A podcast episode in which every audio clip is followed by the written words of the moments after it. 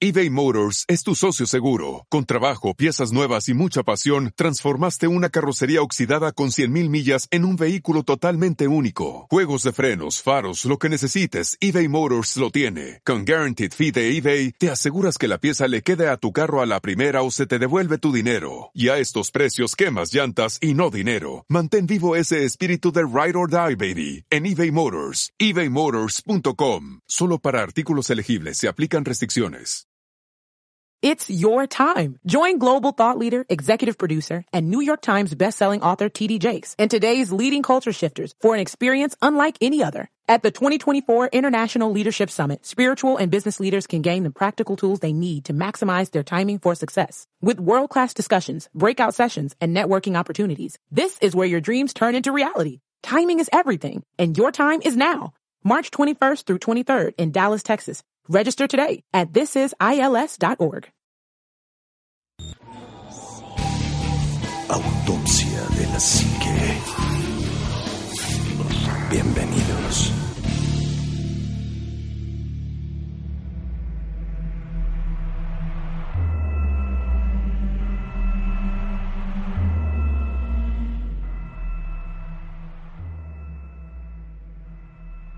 ¿Qué tal? Muy buenas noches, bienvenidos a Autopsia de la Psique. Yo soy Juanma y conmigo está el buen Omar Carrasco. Omar, ¿cómo estás? Muy bien, mi estimado Juanma, un verdadero placer compartir el micrófono contigo. Y bueno, pues a nombre del ánima de Coyoacán, que por cuestiones personales no nos puede acompañar en esta ocasión, pues vamos a, a- a traerles un programa por demás interesante y aterrador. Oye, fíjate, hace rato te decía que de verdad son cosas como que te, te dan cosa, ¿no? O sea, ya tenía mucho que no grabábamos un programa que realmente se enfocara esa parte de, de- de- De inquietar inquietar plan, a la ¿no? gente, Sí, ¿no? claro. Y bueno, esto sale porque pues también a nosotros nos empezó a inquietar conforme lo estábamos viendo.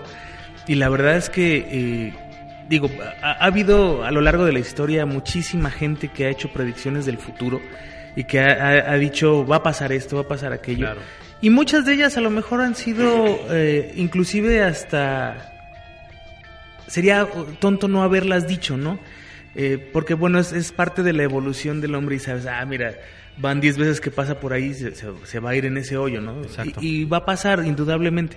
Pero hay muchas otras que pues no es tan fácil atinarle a este tipo de cosas. eh, por lo que nos, nos decidimos, bueno, a buscar cuáles serían las, las profecías que, que serían de alguna manera, que ya, ya pueden ser que se cumplieron o no se cumplieron, pero que han sido muy inquietantes, ¿no? A, a lo largo de la historia y bueno, del- tal vez de lo que nos falta. Entonces Así es. decidimos hablar de profecías. Exactamente, Juanma. Y como bien lo dices, al final del día las profecías son interpretaciones que se les dan a, a distintas expresiones que realizan los, los supuestos profetas. ¿no? Tal vez, y, por- y por obvias razones, el más famoso de todos los profetas en todos los tiempos es Nostradamus, Misael de Nostradamus, que eh, viviese en una época pues un cuanto tanto complicada en cuestiones históricas. Él era pues un- una persona docta en muchas, en muchas áreas, eh, conocía muchas doctrinas, era una persona inteligente, preparada, con mucha capacidad, con muchos conocimientos de distintas índoles y que realizó una serie de profecías que, que en sus llamados cantos que pues también entran mucho a la interpretación, ¿no? Por ahí, por ahí hace poco leía un poco de, en, en internet porque se hizo muy, muy viral, que yo, yo sé que esto a lo mejor es un poco temporal ponerlo así, pero recién hubo una situación muy lamentable en, en Francia, que es causa de otra situación más lamentable que se está dando en Siria, no, no es que haya sido por, por mero deseo de, de ir a fastidiar a los franceses, hay un porqué. Perdón. Y eh, hubo cientos, casi 160 muertos en un atentado, una serie de atentados en cadena en París.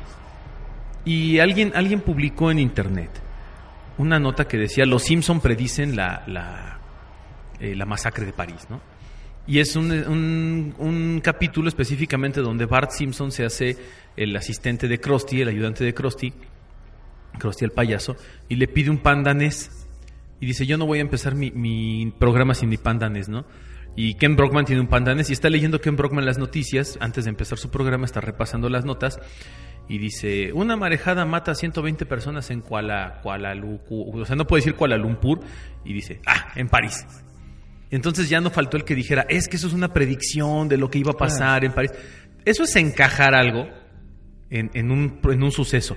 Y muchas veces pasa lo mismo con las profecías, lo mismo pasa con eh, las profecías de Nostradamus, que se, se pueden interpretar de tantas formas y encajan en tantos hechos históricos. Sin embargo, hay algunas profecías, muchas de las que vamos a, a, comentar ahorita son profecías poco conocidas, de gente poco conocida, pero que, sin embargo, yo creo que pese a su poco, poca fama, por eso a veces son tan, tan interesantes. Y muchas de ellas son también muy de interpretación, así quedan como al aire, ¿no? Es como decir, este, y la nube como algodón verde se puso y dio de vueltas y en un giro del destino provocó eh, la caída del dragón verde. Ay, no manches, el dragón verde hace referencia. o sea, ya, ya también eso ya es mucho. Estamos hablando de China, ¿no? Ajá, si es, China, es China, el fenómeno del dragón, exacto. Entonces tampoco puede ser así.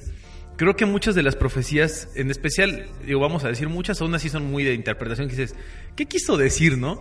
Claro. Pero otras dices, ah, caray, Ah, caray, sí está como muy certero sí, el porque, asunto. Porque Dicen- además son muy directas, Sí. ¿no? Digo, ah, Nostradamus tiene eh, dentro de sus profecías algunas que son muy muy de, de- de libre interpretación Ajá. y puedes hacer lo que quieras, pero también tiene algunas que son muy Sí, como la de- certeras, la de ¿no? Himmler, la, de, ¿no? la de Himmler, por ejemplo, o, o- o No, cosa de Himmler o Hister, algo así, pero. Hister. Él- Habla dice Hister, algo así, pero se refiere a Hitler. Claro, esa es fuertísima. y, y por O ahí la de hay John una F. de Kennedy, John F. ¿no? Kennedy. Y su hermano. Entonces, hay profecías que son así como dices, bueno, no la puedes acomodar en otro lado, ¿no? pero también no hay nada que puedas acomodar de fuera, aparte de este hecho que quede en la profecía. Claro. Y en, en este caso, eh, pues las profecías que, que- que estuvimos revisando, pues hay unas que sí son así, tal cual, esto pasa y, y- y- y de hecho hasta podría ser como como que, que lo cuadraras con algo histórico ya escrito, o sea, no... Claro.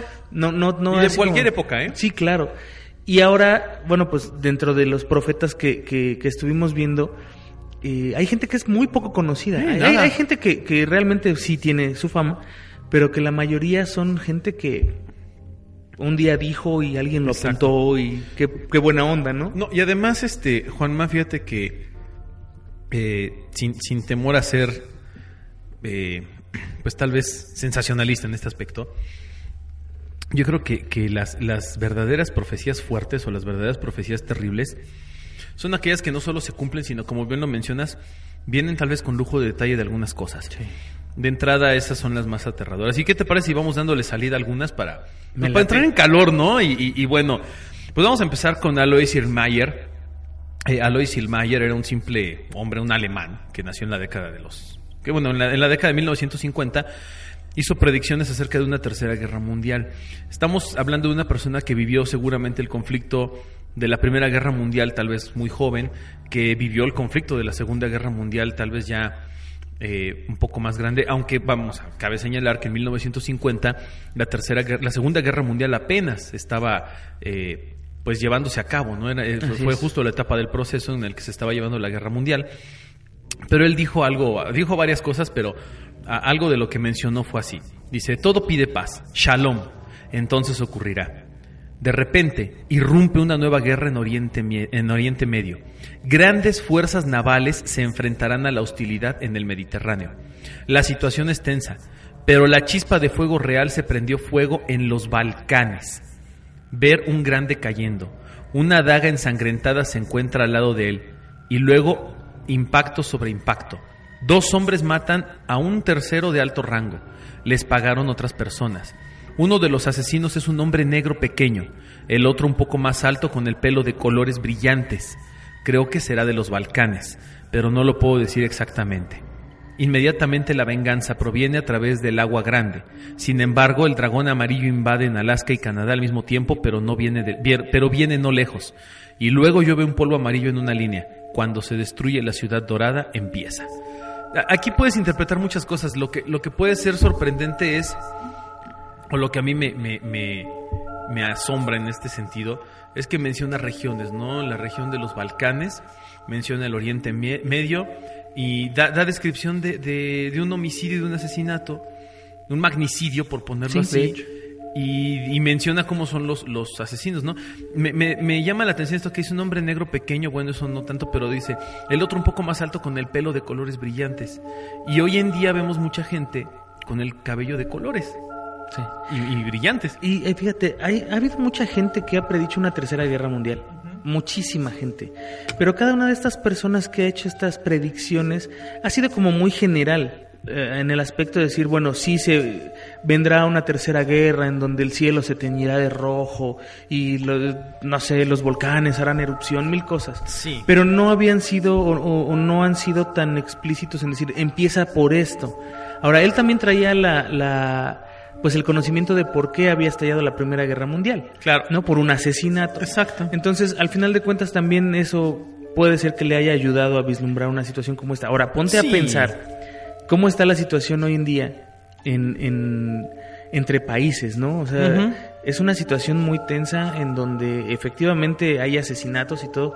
Un asesinato bien puede desencadenar una tercera guerra mundial. Totalmente. Porque ya está ahí, o sea, ya no es como, como, como ajeno, pues, a, a- a la realidad mundial en general. Y mira, los países que conforman los Balcanes, para ser más exactos, porque digo, yo, yo sabía que ahí estaba cerca de la de la, es la zona de la península ibérica, pero para ser precisos y no errarle, son Albania, Bosnia-Herzegovina, Bulgaria, Croacia, Eslovenia, Grecia, Italia, Kosovo, Macedonia, Montenegro, Rumania, Serbia y Turquía.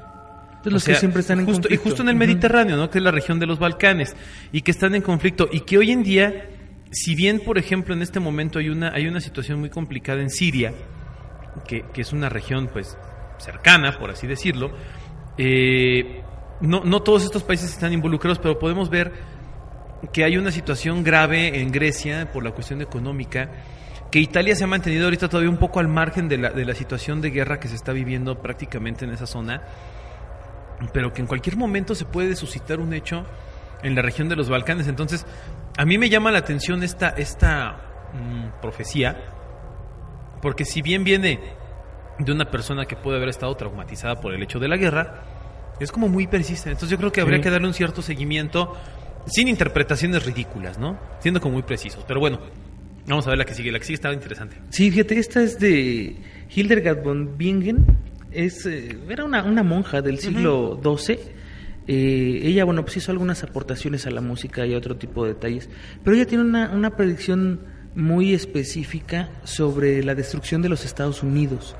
Que bueno, es, es la interpretación que le han dado. Fíjate, dice, antes de que llegue el cometa, muchas naciones, el bien exceptuado, va a ser, van a ser lavadas con miseria y de hambre. La gran nación en el océano que está habitada por personas de diferentes tribus y descenso por un terremoto, tormentas y marejadas será, de- será devastada. Será dividida y en gran parte sumergida. Esta nación también tiene muchas desgracias en el mar y perderán sus colonias en el este a través de un tigre y un león. El cometa por su tremenda presión forzará mucho el mar y muchos países, la inundación y muchas plagas. Después del gran cometa, la gran nación será devastada por los terremotos, tormentas y grandes olas de agua. El océano también inundará muchos otros países, para que todas las ciudades costeras van, por lo que todas las ciudades costeras van a vivir con miedo, con muchos destruidos.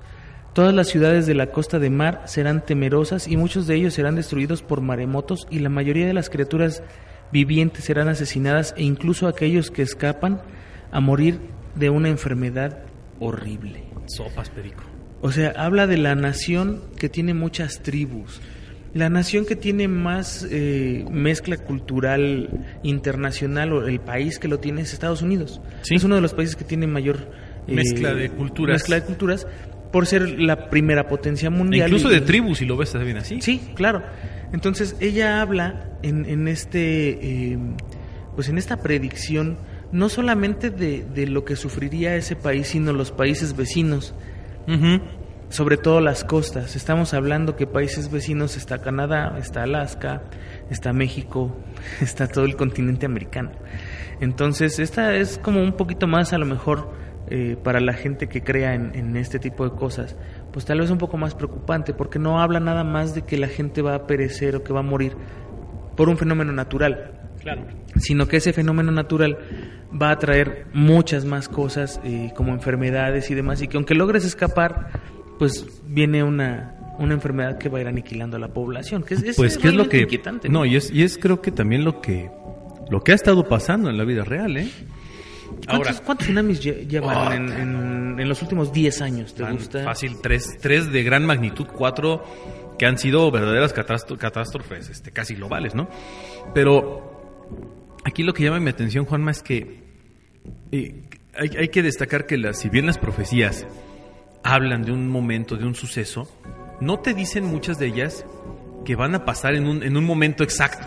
Sí, ¿no? O sea, no te dicen, en tal año tal persona se va a morir, en tal año va a suceder esto. No, muchas de estas profecías dicen, bueno, a lo mejor esto tarda muchos años en cumplirse, pero este es, el, este es el proceso mediante el cual se va a llevar a cabo esta situación. No significa que de un día para otro desaparezca un país, ¿no? Tampoco No, claro, es lógico. claro. Pero hay que, saber, hay que saberlo interpretar. Y hablando un poquito acerca de las fechas, Juanma, y hablando un poquito acerca de interpretaciones, yo creo que, que una de las profetas más, más aterradoras que existen, a mí lo personal siempre me ha provocado mucho miedo, fue eh, Baba Vanga. Baba Vanga fue una, una vidente que falleció en 1996, tenía como 90 años, y ella predijo en alguna ocasión la muerte de Stalin, de Joseph Stalin. Fue arrestada, pero pues años después este, falleció más o menos en las condiciones que ella había dicho, ¿no? Eh, mira, Baba Vanga básicamente predijo cosas, pero predijo cosas con fechas. Eso, eso es lo más Eso es lo más aterrador. Y ahí te va, más o menos. Vamos a leer. No, no, no son. eh, no vamos a leer todas porque ahorita estamos viendo aquí el Son tumbaburro. como Son como 200. 25 mil millones. Pero ¿qué te parece si vamos agarrando como las que sean más interesantes? ¿no? Y mira, por ejemplo, 2018. China se convierte en la nueva potencia mundial. Eso no está nada alejado No, de de, la hecho realidad. ya ahorita está. es, es, este competidor directo de, de Estados Unidos, pero Cañón. Durísimo, claro. Mira, 2023 la órbita de la Tierra cambiará ligeramente. Se habla de que en el 2023 va a pasar un, un cometa muy cerca al planeta Tierra y precisamente que podría alterar la órbita, digo, sin grandes consecuencias o sin grandes cambios, ¿no? Eh, luego vamos a ver, 2028, desarrollo de una nueva fuente de energía. El hambre lentamente pasa a ser un problema para la humanidad. Como si no lo fuera ya. Exactamente. 2033. El hielo polar se está derritiendo. Fuerte subida del nivel del mar. También sabemos que algo así está, está pasando. Mm, vamos para abajo, a ver. Fíjate, 2043. Esa está buena. Dice, la economía del mundo mejora notablemente, mientras que en Europa los musulmanes dominan. Fíjate. Oh, eso está duro. duro. Mira, 2048. Cualquier órgano podrá ser producido en masa. Intercambio de órganos se convierte en el método preferido de, de tratamiento. tratamiento. Wow. Está tremenda, ¿no? Y es algo que se está, científicamente también se está, este, Sí, se está desarrollando. está desarrollando. 2066. Roma será atacada por Estados Unidos con un arma climática. Ok. 2076, el mundo será dominado por la ideología comunista. Vámonos más abajo a ver. Mm, mira, 2088 emerge una nueva enfermedad, el envejecimiento rápido. 2011. Las personas se vuelven robots. 2111, ¿no? 2111. Ya pasó. ¡Ah! Bueno, pues sí, con el celular en la mano, creo que todos somos medio robots, ¿no? Ya. Mm, 2130. Colonias bajo el mar. 2164. Aparecen animales mitad humanos. Qué fuerte. 2167 aparece una nueva religión. ¿Otra? No Otra manches, ya son muchas, otra ¿no? ya, Ya ¿no? demasiadas. Mira, 2183, Colonia en Marte se convierte en una nación nuclear y pide la independencia de la Tierra. Wow. O sea, la señora estaba pensando a futuro literalmente. ¿eh? Pero muy a futuro. Ve, a hay, ver, hay predicciones aquí. 2302. Vámonos hasta, hasta esas, ¿no? A ver. Mm, de- 2300. Fuerte llamarada solar. 2296. Ujú, a ver, esa. Fuerte llamarada solar, la fuerza del cambio, la gravedad. Estaciones espaciales y satélites viejos comienzan a caer. Mm, No lo dudo. O sea, la gravedad es, es más fuerte. Mira, 2299 en Francia, un movimiento de guerrilla en contra del Islam. Mm, Ah, es, falta mucho, pero. No creo Mira, tanto. este, 2302. Leyes y secretos del universo importantes son revelados. Hasta el 2302. Ah, échale. pero dos años después, en el 2304, los secretos de la luna se revelan. Ya hemos hablado de la luna y de sus misterios, ¿eh? Mm, Viene algo Mira, fuerte. do- a ver, échate la que sigue, la del 2341. Fíjate, dice, algo terrible se está acercando a la Tierra desde el espacio. Este ya, lo- eh, de hecho, ha sido tema de películas, tema de mil cosas. Y es algo que pasa todos los, pues si no todos los días, todos los años. Sí pasa que algo se acerca a la Tierra y se desvía y mil cosas. Pero este, bueno, pues ya está más feo. Mira. Un cometa golpea la Luna alrededor de la Tierra. Dicho objeto proviene de un anillo de piedras y polvo. En el 3010. Que podría ser del cinturón de Kepler o del cinturón de asteroides. Mm. También. Mm. 3797. En este momento, todo lo que vive en la Tierra muere, pero los seres humanos son capaces de empezar una nueva vida en un sistema. solar. Había una muy buena, déjame la busco antes de que se me vaya. ¿Qué decía? A ver si está aquí. Ah, mira, aquí hay dos. Mm, enfermedad paulatinamente, mezcla completa de asiáticos europeos, el Sol, grandes volcanes, colonia en Marte nuclear, religión, humanos, animales, por aquí estaba. Ah, Aquí está. 2221. En la búsqueda de vida extraterrestre, los seres humanos se, comprome- se comprometerán con algo. se- no, se encontrarán más bien con algo muy horrible. Y luego, 2256. Embarcación da vuelta a la Tierra con una terrible enfermedad. Y luego empieza a hablar, ¿no? Este, leyes de la física que cambian, aparece una nueva raza. Y luego, 2288. Viaje a través del tiempo se inventó. Nuevos contactos con extraterrestres. Wow. Y luego Hay dice... unas que están muy...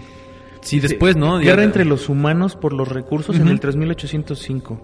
Más de la mitad de las personas mueren. En el 3815, 10 años después, termina esa guerra. Sí. Y después, en el 3854, las personas viven como bestias. O sea, estamos viendo este, este retroceso, esta involución de la que hemos hablado ya, ¿no? Exacto. Nuevo 3861, nuevo profeta enseña valores morales y religiosos. Nuevo profeta ayuda a toda la población, una nueva iglesia se organiza. ¿Te das cuenta que es un ciclo?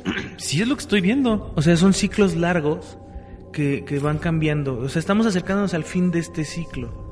Claro. A lo mejor en mil años, ¿no? Mira, 4304. Se ha encontrado un camino para vencer cualquier enfermedad. 4308. Debido a la mutación en las personas, el hombre utiliza más del 34% de sus cerebros.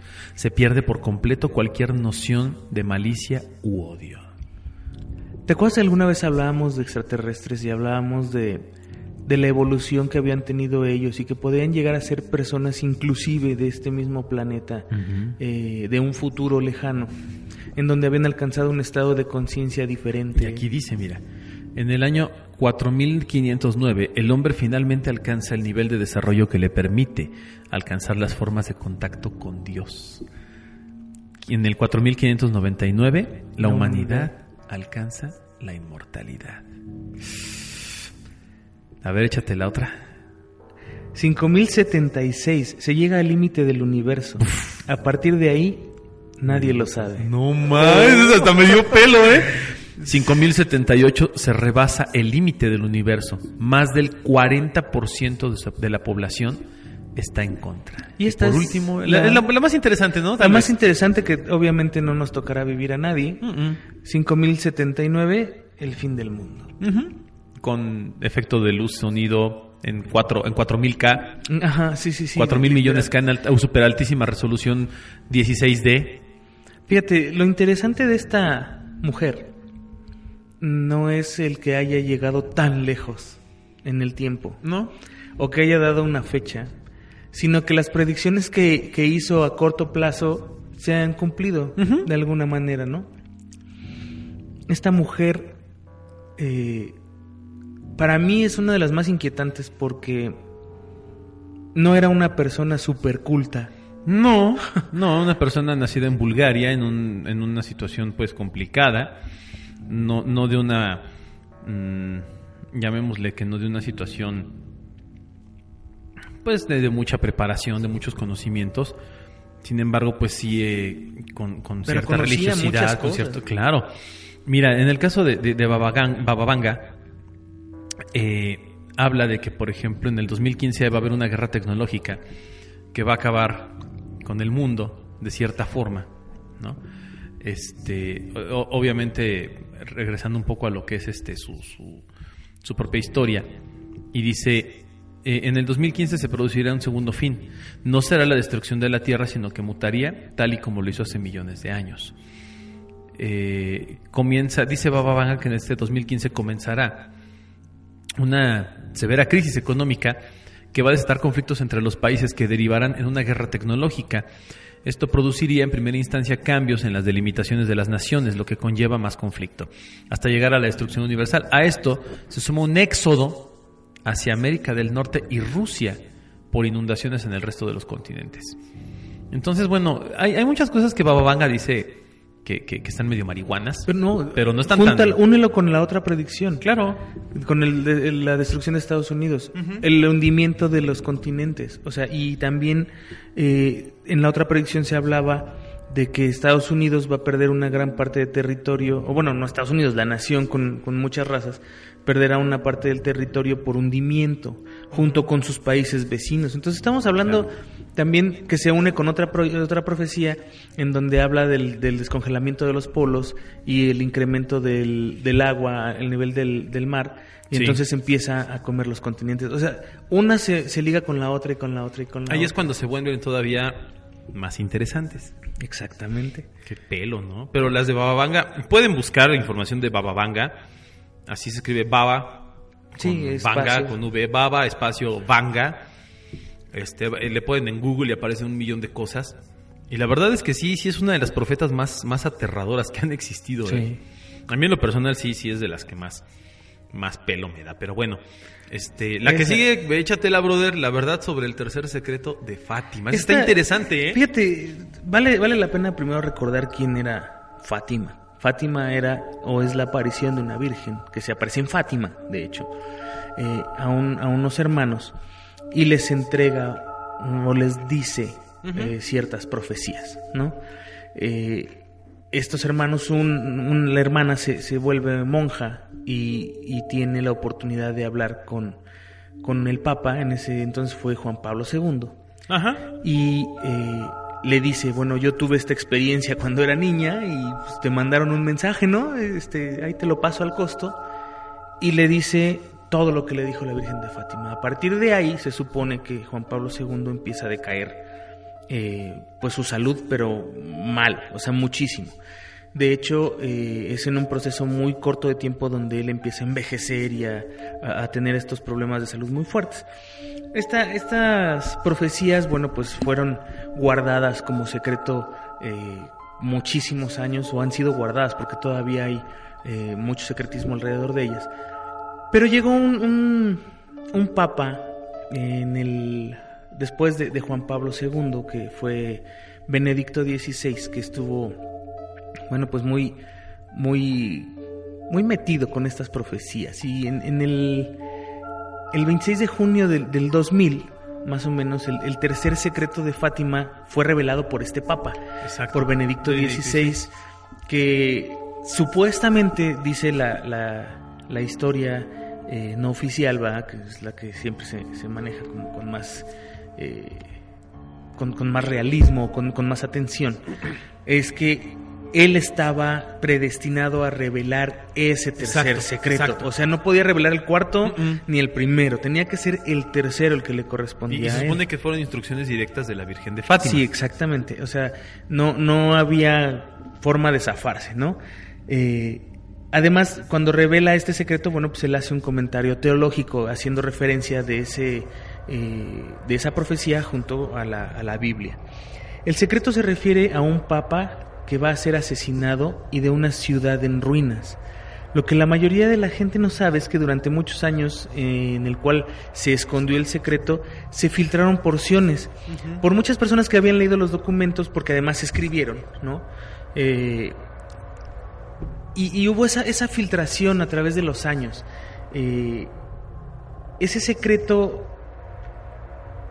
pues bueno, va como tal cual. Sor Lucía es la vidente que escribió las profecías y las entregó. Exacto. Y tuvo contacto con mucha gente. Hubo mucha gente que dijo que, que habían logrado sacar la información. La información que se filtró no correspondía con el secreto que, que publicó el Vaticano. Es ahí donde entra lo extraño. Hay dos versiones del tercer, de la tercera profecía. Lo que decían los allegados a, a, a la hermana, a Sor Lucía, y los que, eh, lo que se publicó por parte del Vaticano. Son dos versiones diferentes. Por lo que mucho- muchas personas creen que el documento del Vaticano es falso.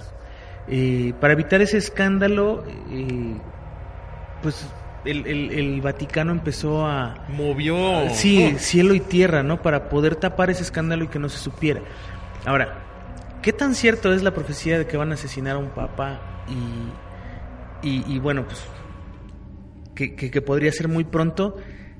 Es ahí donde hablamos de las interpretaciones. A Juan Pablo II Casi. casi lo matan. Casi lo matan. Y, y de hecho él todavía fue a, a ver a su agresor y lo, lo perdonó. Y digo, eh, no quita todo lo que haya pasado con Juan Pablo II No. y muchas cosas Bueno que pasaron malo. malo. Pero digo, enfrentarte a tu asesino y, y darle el perdón está, está difícil. Supuestamente el secreto se refiere, eh, o sea, el verdadero secreto se refiere a una apostía en la iglesia a partir del Papa. También describe un consejo en el que será eh, que la iglesia va a ser pervertida eh, con- por ese consejo. Hablamos del consejo secular que, que, que determina quién va a ser el siguiente papa, ¿no? Sí, esto- estos Estamos concilios hablando del concilio que se vaticano. reúnen, estos cónclaves, con donde, donde están todos los arzobispos y, demás, ¿no? Exacto. Dice, todo esto era conocido por lo menos 40 años antes del lanzamiento de la versión del secreto del Vaticano. O sea, eso ya se sabía que iba a suceder desde mucho antes. Lo más interesante es que Sor Lucía dijo que el secreto debía ser lanzado en 1960 o después de su muerte. ¿Por qué eligió ese año específico? Pues quién sabe. Pero curiosamente, el- se inició el Concilio Vaticano II en 1962 con dos papas de, de ese concilio, Juan Pablo XXIII y Paul VI, diciendo que no podían eh, decir el tercer secreto, que ellos no lo iban a decir, aunque hubiera sido pa- pactado para decirlo en ese año. Y entonces salió hasta que muere este la hermana y es Juan Pablo, este Benedicto quien quien se supone que es el que lo tiene que sacar, pero lo saca hasta el año 2000. O sea, rompe un No, poco no pudo ser en el no lo- no lo 60 pudo por, hacer, claro. por la muerte de la hermana, porque no, no Claro. había fallecido. Pero ya en el 2000 pues le toca. y Sí, vas. porque ella fallece en el 90. Entonces estás hablando de otro intento de asesinato a un papa. Y dicen muchos que por eso Benedicto renunció al cargo. Sí, ¿eh? Se habla que es, mucho de que eso. es por la, por la tercera profecía. Ahora está eh, el, el papa argentino Bergoglio, que Ajá. pues hasta ahorita no ha dado señales de que tenga frío o que le dé miedo la situación. Sin embargo, bueno, pues sí es una de las de las profecías que se han logrado eh, pues sacar de alguna manera o filtrarse desde, desde el interior del Vaticano. Que recordemos que si, si hablamos de secretos hay dos, dos potencias que los tienen. Estados Unidos y el Vaticano. Nada más. De ahí en más. Pues secretos sí puede haber en muchos países, pero los más fuertes yo creo que están ahí. Pues sí, y, y yo creo también, Juanma, que eh, las, las profecías, específicamente este tipo de profecías que tienen que ver con la con la más alta clase de la religión, del catolicismo específicamente, pues tienden a, a interpretarse de mil maneras porque pues sabemos que también hay una cuestión político, económico, social, cultural implícita y que no las pueden manejar tan fácilmente. Sí. y que a veces yo creo que los, los mismos eh, los mismos mandos altos de la, de la de la religión pues se ven rebasados por estas profecías. O sea no hay no hay manera en la que ellos a veces puedan evitar algo y más cuando está de esta manera. Entonces bueno vamos a la siguiente que tenemos por aquí. Las profecías de. Úrsula Sot- So- Southail Úrsula Southail de 1488 al 1561, estamos hablando de la Edad Media prácticamente. Eh, fíjate que se ha debatido mucho en torno a sus profecías, se ha dicho si eh, escribió o no eh, las mismas, pero bueno, en- ella era una profetisa reconocida en su época y escribió acerca de la familia real en, en- en- en su país natal. Pero bueno, vamos a, a leer algunas de sus profecías más interesantes, que son, son todas estas profecías son eh, como todo, ¿no? A interpretarse. La primera dice, irá a un carro sin caballo. Desastre llegará al mundo con aflicción. En Londres, Prime Rose Hill será en bodega, centro de un mar. ¿Quién sabe qué quiso decir? Es que- Esas son, son las profecías que decimos que pueden encajar. Eso es un ejemplo, ¿no? De profecías que pueden encajar. Mira, por ejemplo, esta dice, los obispos. Todo el mundo, los pensamientos de los hombres volarán, rápido como un abrir y cerrar de ojos, y agua será muy bien. hace maravillas, qué raro, y aún así acontecerá todo cierto. Sí, tal cual a la nada le tira, ¿no? Mira, y si hablamos, por ejemplo, esto, te puedo decir esto. Todo el mundo, los pensamientos de los hombres volarán rápido como un abrir y cerrar de ojos. Te puedo decir que es Internet. O sea, lo podemos encajar ahí y dices, está hablando del Internet. ¿No? Así. O sea, no, no, no importa, ¿no? Dice, y el agua será muy bien y hace maravillas. Qué raro. Y aún así acontecerá todo cierto. O sea, otra, por ejemplo, en el agua, esto, y esto, ojo, esto es antes de la, estamos hablando del año 1500 más o menos. En el agua, el hierro flotará tan fácil como un barco de madera. O sea, ¿cuántos buques de hierro no hay? No, claro, todos. Todos, son Todos de ya son de ya la hierro. madera ya ni al caso, ¿no? Ya nada más en cosas artesanales. El oro será visto en secuencia y piedra en tierras que aún se desconocen. E Inglaterra deberá admitir a un judío. Te parece extraño, pero es cierto. Un judío que una vez fue conducido en desprecio de un cristiano entonces nacerá. Y esto hace referencia a, a cuando la Gran Bretaña prácticamente crea el Estado israelí, ¿no? Cuando, cuando genera que, que exista el Estado Claro. de Israel. Cuando, Cuando cuando, libera precisamente Exacto. toda esa parte, ¿no? Hablamos de eso.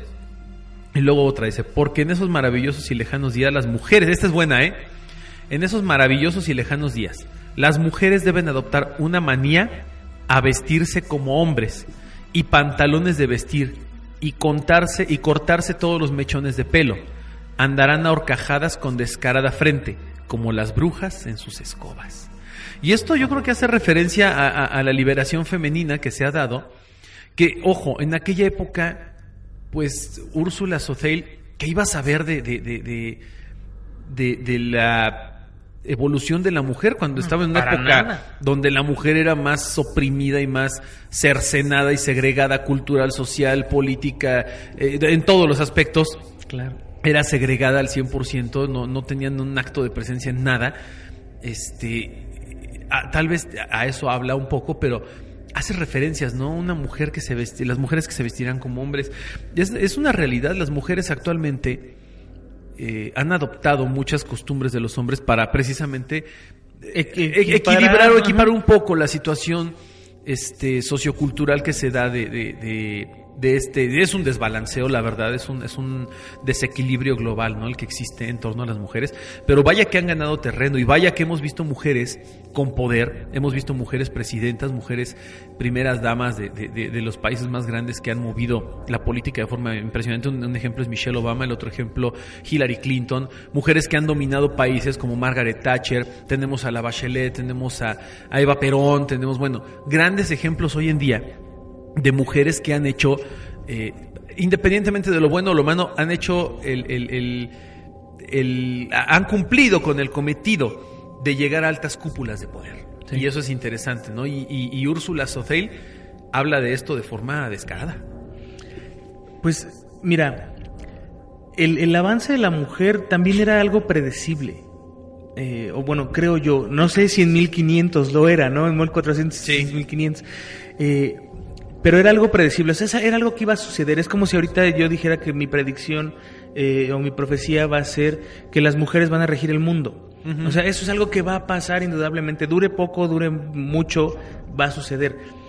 Pero el, el hecho es que para alguien de su época, el, el, el poder saber que, que la mujer iba a tomar como la rienda del varón, porque es lo que está pasando, o sea, no nada más es el que adopte la vestimenta o el que adopte la, la, la actitud, sino que está tomando las riendas. Eso es algo difícil para, para la época de una mujer, eh, o, una mujer en esa época, pues es extremadamente difícil. Sí, y la verdad es que sale como de toda, de toda realidad, ¿no? Pero bueno, a ver, échate las de, las de Taravik, esa está, esa está interesante. Esa, ¿eh? fíjate, está, está buena.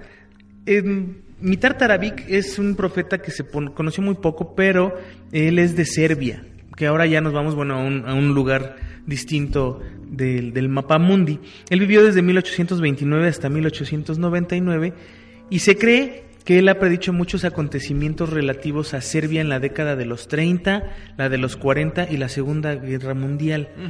Acuérdense que el conflicto bélico de toda esta parte, bueno, pues tuvo todo que Serbia, ver. Herzegovina, además una división del país y del estado de forma terrible. Durísimo.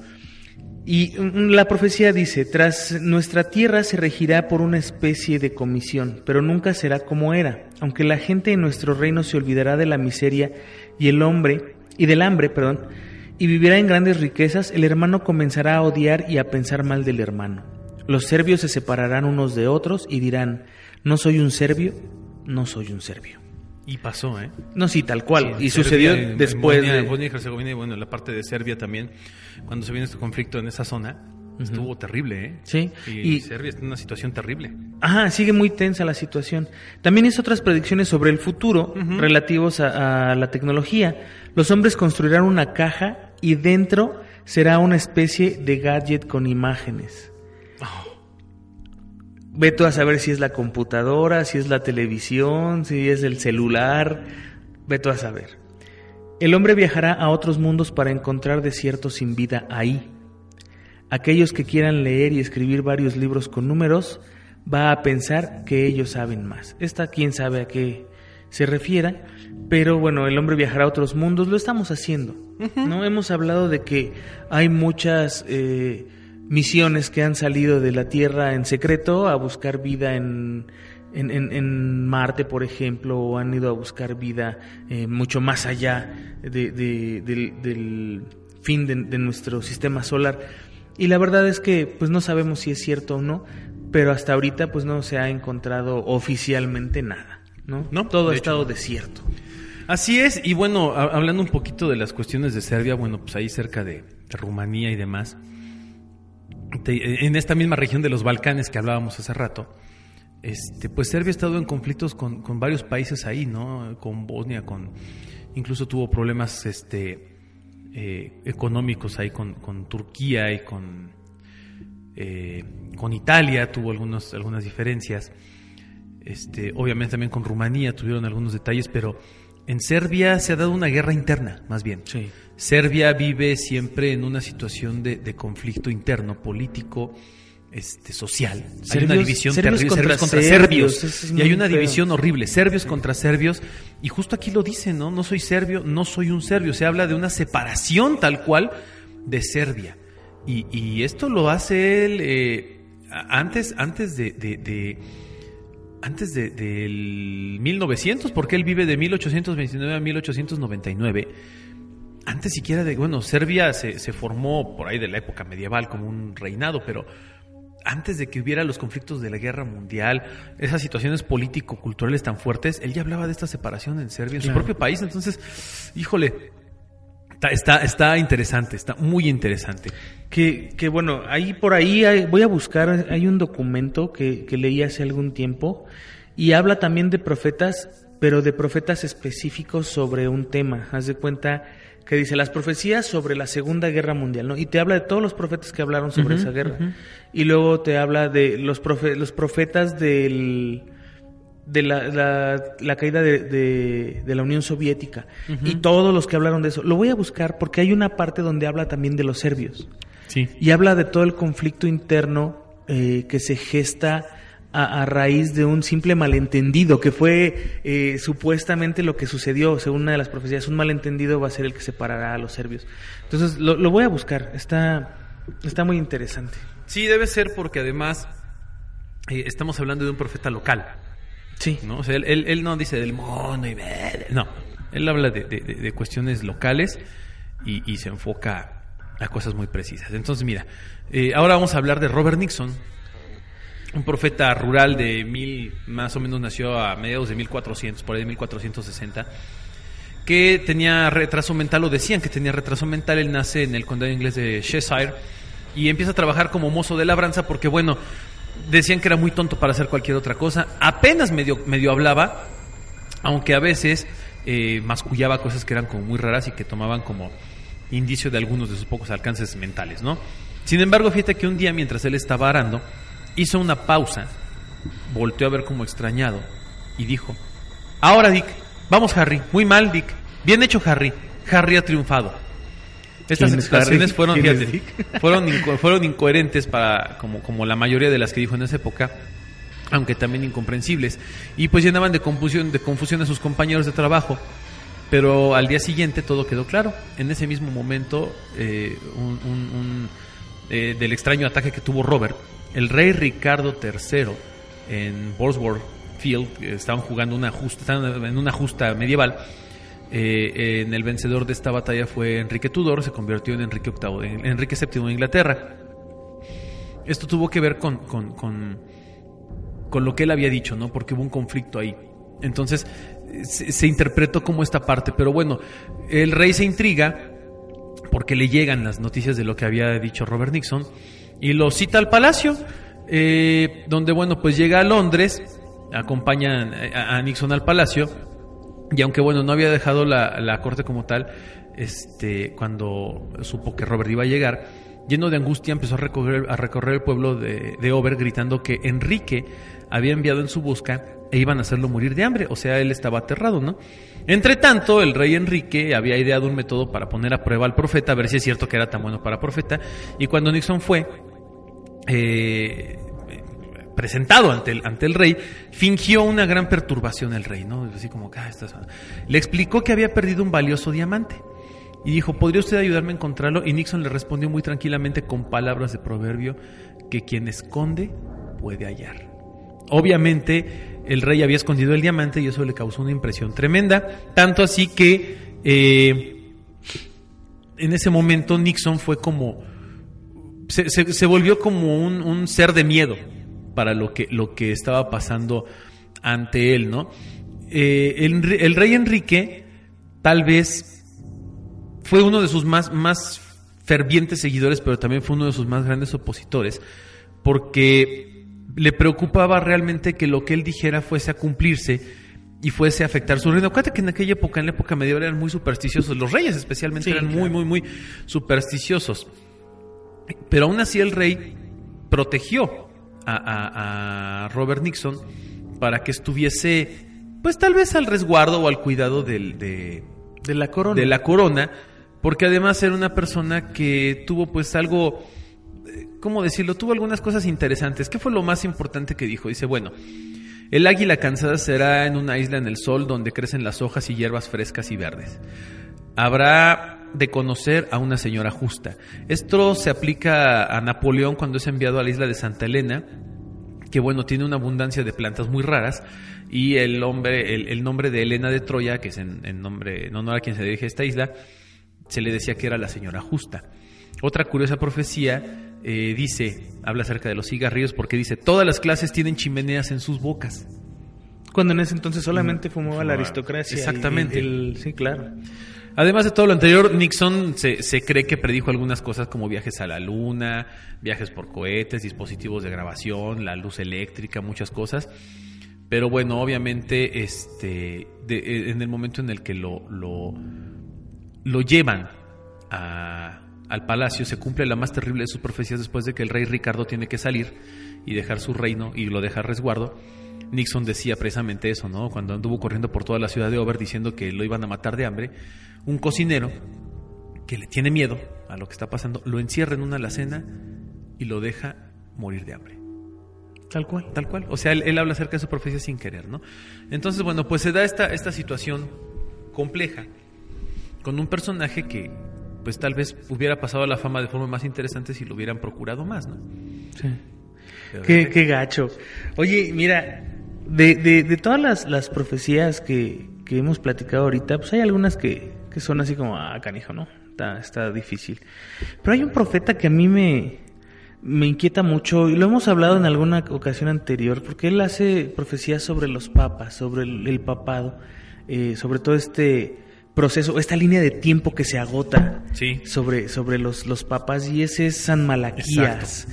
Que, que, bueno, en alguna ocasión lo, lo, lo platicamos. Lo hablamos tal podcasts, cual. Uh -huh. De hecho, y hay hablamos, un podcast de San Malaquías. Ajá, es, es, específicamente de él en donde hace referencia a, a, a los papas.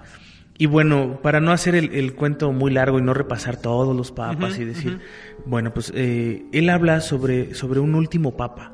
Sí. No, un último, el, el, Papa del fin de los tiempos, que no habla del Papa del fin del mundo, que no, eso es súper, súper importante. El fin del mundo, según este, otras profecías, va a ser hasta el 5000 y feria. Pero el fin de los tiempos eh, sí podría llegar a darse con, con un último Papa que bueno, primero se habló O sea, o, bueno, se hablaba, de hecho hubo hasta, hasta mucho aspaviento en internet por el Papa Negro, ¿te, te acuerdas? Este, el Papa Negro y que si el último Papa, Sobre todo después de que renunció Benedicto, ¿no? después de Benedicto. Y después llega un latino de, de pues, jesuita, ¿no? Exacto. O sea, un jesuita en el papado, que eso, eso habla de, de algo sin precedentes para empezar. Claro. Y luego latino, y luego de los confines del mundo. del mundo. o De precisamente de donde dicen que es el fin del mundo, ¿no? La tierra del fin del mundo de- desde la Patagonia prácticamente. Exactamente. Que es el sur de Argentina. Y de Argentina sale, sale este último papa. Entonces, Malaquías hace, hace esa- ese, ese tipo de predicciones en donde dice, bueno, el, el último papa vendrá del fin del mundo o viene de, de, de- de la parte más alejada del mundo. Y se hace referencia a que Malaquías estaba haciendo eh, referencia a, a este último papa, que además también Malaquías hacía eh, cierto hincapié en la actitud de este papa, en que iba a ser una actitud completamente distinta y que iba a ser una actitud que trataría de reivindicar a la iglesia. Sí. Y de hecho, digo, no sé si, si ustedes sean seguidores de lo que, lo que ha dicho lo, lo que ha dicho este papa, las declaraciones que ha hecho y de lo que ha hablado. Es para empezar el primer papa que ha hablado acerca de- del abuso infantil por parte de los sacerdotes abiertamente y que ha dicho sí tenemos este problema y tenemos que trabajar en él. Y además ha hablado de una iglesia pobre. O sea, la iglesia es una iglesia rica eh, que, que- que vive con el dinero de todos los feligreses Ajá. y con sus inversiones que además está, esta es una parte fuerte. La iglesia tiene invertida mucha de su plata en, en armamento. Sí. Eso es- algo que Eso sí es hablaremos- como que es, ah, Hablaremos un poco más adelante de eso en otro podcast, pero por lo pronto el hecho de que eh, el Papa vea a la iglesia como una iglesia de pobres, para los pobres y no para los ricos, digo, ya está hablando de un cambio radical en, en toda la estructura eclesiástica, ¿no? Eh, por ahí, si alguien quiere, History Channel está a punto de emitir un, un programa sobre la vida de- del Papa, so- sobre la vida de, de Bergoglio, en donde pasan muchísimas cosas y es una biografía autorizada por él y habla de muchos problemas que están dentro de la iglesia y de cómo Sí. la iglesia está sometida y tratando de someter la misma iglesia al Papa y que el Papa pues no se deja, ¿no? Entonces si, si tienen chance véanlo por ahí, pero todo esto lo había predicho San Malaquías. Sí, de hecho, ya Tal él ya había hablado de esta situación. Y bueno, pues vamos a cerrar este bloque ya de, de profecías, ¿qué te parece? Si hablamos de San. Nilus, un monje ascético del siglo V. ¿No es el de Star Wars? No, ese, es- ese es, ese es este Darth. No, Darth Nihilus, no, no, ¿no? algo así. No, no, no. Este, no, eh, San Nilus, bueno, era un monje discípulo de, de John Chrysostom, que era un doctor de la iglesia. Y él hizo una profecía, aunque algunos, bueno, hablan un poco acerca de las fechas de la época en las que las hace, este, que se relacionan con el siglo XX y es sorprendente su previsión. Aquí, bueno, eh, a lo mejor vamos a, vamos a hacer la, vamos a hablar un poquito acerca de lo que él dice, porque él, él describe de manera muy precisa lo que es el siglo XX en muchos de los sucesos tal vez más interesantes. Eh, cuando, cuando San Nilus o San Nilo habla, habla acerca de, de, de una diferencia ya nula prácticamente entre hombres y mujeres. Estamos hablando del siglo V, ¿no? Cuando él, cuando él dice esto, o cuando él habla de su, de su profecía, destaca algunas cosas como, bueno, habla, habla del anticristo, habla acerca de, de, y ahí te va, dice, después de 1900, a mediados del siglo XX, la gente será irreconocible. Cuando el tiempo de la venida del anticristo se acerca, la inteligencia humana es oscurecida por las pasiones carnales y las licencias se incrementarán. El mundo será irreconocible, la gente cambiará su apariencia. Será imposible distinguir a los hombres de las mujeres debido a su inmodestia en el modo de vestir y a la moda de los caballeros. Estas personas serán como animales salvajes y crueles y se sumarán a la causa de las tentaciones del anticristo. No respetarán ni a los padres ni a los ancianos, el amor desaparecerá y los pastores cristianos, obispos y sacerdotes se volverán hombres vanos, completamente incapaces de distinguir el camino recto del camino de la siniestra. En este momento las leyes y las tradiciones morales de los cristianos y la iglesia cambiarán y la gente ya no practicará la modestia. Se acumularán tesoros y surgirán lujuria, adulterio, homosexualidad, los secretos y asesinatos gobernarán la sociedad.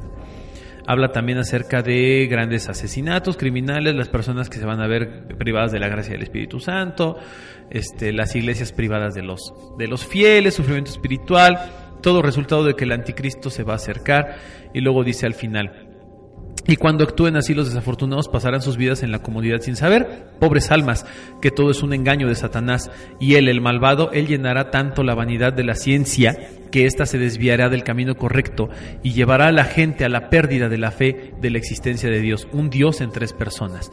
Pero el Dios infinitamente bondadoso verá la caída de la raza humana y acortará los días por causa de esos pocos que serán salvados, porque el enemigo quiere incluso llevar al escogido a la tentación. Entonces la espada del castigo aparecerá y de repente abatirá al corruptor y a sus siervos. Está buena, ¿no? O sea, esto- de plano te contó toda la historia, ¿no? O sea, todo lo que va a pasar. Pero, digo, la ciencia sí, sí está, eh, pues cada vez trata de demostrar más que las cosas pasan por un proceso científico, ¿no? Y que todo es, todo debe ser demostrable. Pero también hay una parte de la ciencia en donde no tienen ni idea de qué carambas ha pasado con, con el Santo Sudario, o qué ha pasado Sí. con la Virgen de Guadalupe, o qué ha pasado con muchas cosas. Creo que todavía ese camino no está bien definido. Pero habla de muchas cosas. Eh, me llama mucho la atención que ya hable de homosexualidad. Y no por el hecho de que la gente se convierta. O sea, eso no tiene nada que ver. La gente no se convierte. eh, la gente es completamente normal. no y ningún- homosexualidad ha existido a lo largo de toda la historia. Sí, claro.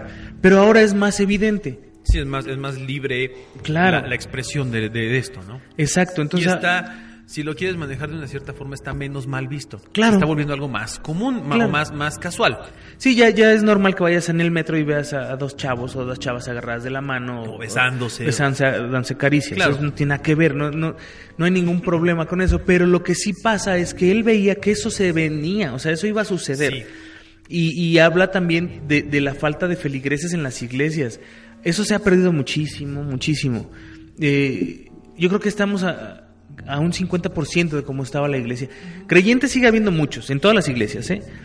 Pero gente que vaya a la iglesia, que, que, que se involucre, ya es muchísima menos. Entonces sí, la, la, la profecía, pues es, bueno, son muchas profecías las que él hacen dentro de una misma. Ha- ha- Habla de, de- de muchísimas cosas que realmente están sucediendo y que deberían de ser preocupantes algunas de ellas. ¿no? Eh, cada vez somos más eh, eh, egocéntricos, cada vez somos más... eh, pues no, no sé cuál sea la palabra correcta, pero mientras yo esté bien, tú te puedes morir si quieres, ¿no?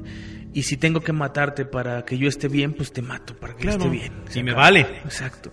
Y ahorita, bueno, pues eh, hablamos de, de muchas conspiraciones y de muchos complots y de muchas cosas que nos tienen sometidos dentro de, de- de un espacio en donde tenemos que reaccionar de alguna forma. No, no podemos ser nada más apáticos a la situación, ¿no? Se tiene que reaccionar y, y, pues eso nos está llevando, a- aunque no lo queramos ver de esa forma, estamos destruyendo muchas cosas eh, y no estamos generando al mismo ritmo que estamos destruyendo. O sea, estamos destruyendo más rápido de lo que generamos. De lo que generamos. Entonces, esto es, es lo más difícil, ¿no? Está pesadito. De, de, de, de las profecías que, que, que hemos platicado, pues yo creo que eh, hay algunas que son fuertes, algunas que son inclusive eh, eh, hasta tentadoras, ¿no? Como decir, "Ay, sí, será o no será. Pero también hay muchas preocupantes y yo creo que la- las profecías que más eh, están enfocadas hacia el deterioro de la- del ser humano como ser humano son, son las más fuertes, ¿no? Eh, a lo mejor habla de una guerra, pero habla de una guerra porque el deterioro del ser humano es tal que ya, ya alcanzas un nivel en el que no puedes ni siquiera controlar tu- tus instintos bajos o, tus ansias de poder, tus ansias de dinero. y, así, eh, digo, la humanidad es la que está eh, pagando las consecuencias de unos cuantos. Y, y créeme, son realmente unos cuantos. Y también creo, Juanma, que es importante señalar esto y quiero rescatar lo que dijiste al principio del programa. Esto es un ciclo. Y tal vez los profetas, más que adivinar o predecir el futuro, están marcando algo que saben que tiene que pasar, porque así es. Es un ciclo en la humanidad y es un ciclo en el que las cosas tienen que seguir sucediendo de una u otra forma. Pero tal vez lo más atractivo, lo más interesante de todo esto es que absolutamente todos los profetas hablan de un fin y de una renovación. Y creo yo, sin afán de ser eh, provocador de temores y sin ser profético, que estamos viviendo desde hace mucho tiempo este fin de la humanidad y que no se va a dar, insisto, de un día para otro. O sea, tú no destruyes una raza de un día para otro tan fácilmente. Tienen que pasar muchos años, tienen que pasar muchos eventos, pero yo creo que las cadenas de eventos que hemos visto desde el siglo XX hasta hoy han sido los, los eventos que precisamente están marcando el rumbo de la humanidad en medio de guerras, en medio de violencia, en medio de poco tolerancia, en medio de, del odio en las religiones, en medio de la lucha por el poder, por la política, por la economía, y que esto va a terminar por destruirnos, como destruyó civilizaciones antes que nosotros. Y yo creo que eso, eso es algo muy interesante como lo que menciona Baba Vanga. Baba Vanga llega el momento en el que dice, se acaba la humanidad y hay un, hay un reboot, ¿no? En el año 4000 y algo hay un reboot y otra vez la humanidad empieza a surgir y tiene como que otro milenio de, de, de lucidez o de fuerza, ¿no? Con ciudades, pero habla de una destrucción que vivimos otra vez como cavernícolas, como bestias, y luego otra vez volvemos a evolucionar. O sea, también es un ciclo natural del ser humano el, llegar a ceros y el evolucionar, ¿no? Que esto ya hablaremos en otro programa acerca de las supuestas superculturas que han existido, super este, poblaciones que han existido tal vez hace no cientos sino miles de años y de las cuales ya no hay vestigio alguno precisamente porque pues les pasó lo mismo que nosotros, se acabaron destruyendo, ¿no? Y nosotros vamos que volamos para allá. Sí, no, y además sería, suena muy lógico, o sea, tú te das cuenta de que eh, un lugar que es muy fértil hoy tiene que pasar por un proceso de sequía y después por un proceso de, de inutilidad porque Claro. deja de servir para... El desierto del Sahara fue un mar. Exactamente, y, y probablemente en un futuro Vuelva. vuelva a ser un mar o Claro. vuelva a ser un lugar lleno de vida. Y, y eso es lo mismo que, que nos va pasando eh, como humanidad, como, Como raza. como razas. Y pues desgraciadamente tenemos que sentarnos a esperar por ese proceso porque por hoy se nos acabó el tiempo. Híjole, Juan, pues, tre- tremendo, tremendo programa. A mí en lo personal esta cuestión de las profecías me inquieta mucho. No se dejen sugestionar tampoco, digo. No es que las cosas vayan a pasar ahorita, pero creo que sí vale la pena darle una lectura más profunda este tipo de cuestiones, no nada más quedarte con lo que dijo el profeta, sino también realizar tu propia investigación en torno a este asunto y pues sacar tus propias conclusiones. Y bueno, pues obviamente no me queda más que agradecer a todas las personas que nos han hecho el gran favor de seguirnos a través de Facebook. Eh, estamos haciendo esfuerzos tremendos por llegar a, más gente a través de los canales que se puedan. Por lo pronto, pues pueden descargarnos a través de iBox. Que déjenme comentarles que si no han utilizado el iBox, eh, incluso llega a ser más cómodo que iTunes porque pues lo tienes en cualquier plataforma, lo tienes en tu computadora, en cualquier celular, cualquier dispositivo, incluso iPhone, y, y no padeces por no tener a lo mejor este iTunes o algo parecido, que es con lo que nosotros hemos tenido ciertas dificultades. Entonces, bueno, pues estamos llegando ahí eh, a través de ese medio. Incluso lo descargan en MP3. Sí. Se lo pueden quedar como MP3 y lo, hasta lo pueden mandar por correo y todo para que se siga haciendo más grande esta comunidad de, de- de autopsia de la psique. Y bueno, pues síganos ahí en Facebook y demás. A mí no me queda más que agradecerte, Juanma, por, por haber compartido el micrófono, dejarme compartir el micrófono contigo. Y bueno, yo soy Omar Carrasco. No me queda más que desearles aterradoras noches. Y bueno, pues eh, muchísimas gracias a toda la gente que nos ha enviado comentarios también en la página, eh, a la gente que, que está esperando el podcast, eso es bien padre porque ya de repente escriben ahí, oye, ya, ya van a ser las nueve, ya, ya súbelo. Y bueno, pues ahí está. Muchísimas gracias, yo no soy el ánima de Coyoacán, yo soy el Juanma y pues nos escuchamos la próxima. Esto fue Autopsia de la Psique.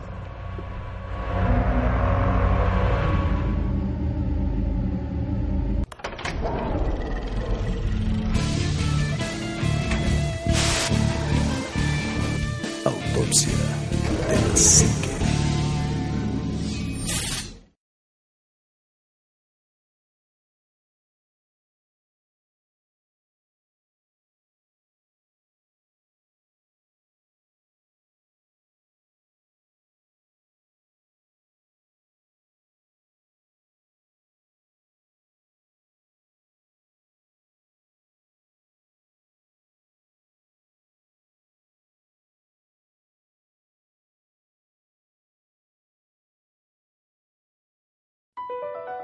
Across America, BP supports more than 275,000 jobs to keep energy flowing. Jobs like updating turbines at one of our Indiana wind farms and producing more oil and gas with fewer operational emissions in the Gulf of Mexico. It's and, not or. See what doing both means for energy nationwide at bp.com slash investing in America. It's your time. Join global thought leader, executive producer, and New York Times bestselling author TD Jakes and today's leading culture shifters for an experience unlike any other. At the 2024 International Leadership Summit, spiritual and business leaders can gain the practical tools they need to maximize their timing for success. With world-class discussions, breakout sessions, and networking opportunities, this is where your dreams turn into reality. Timing is everything, and your time is now. March 21st through 23rd in Dallas, Texas. Register today at thisisils.org.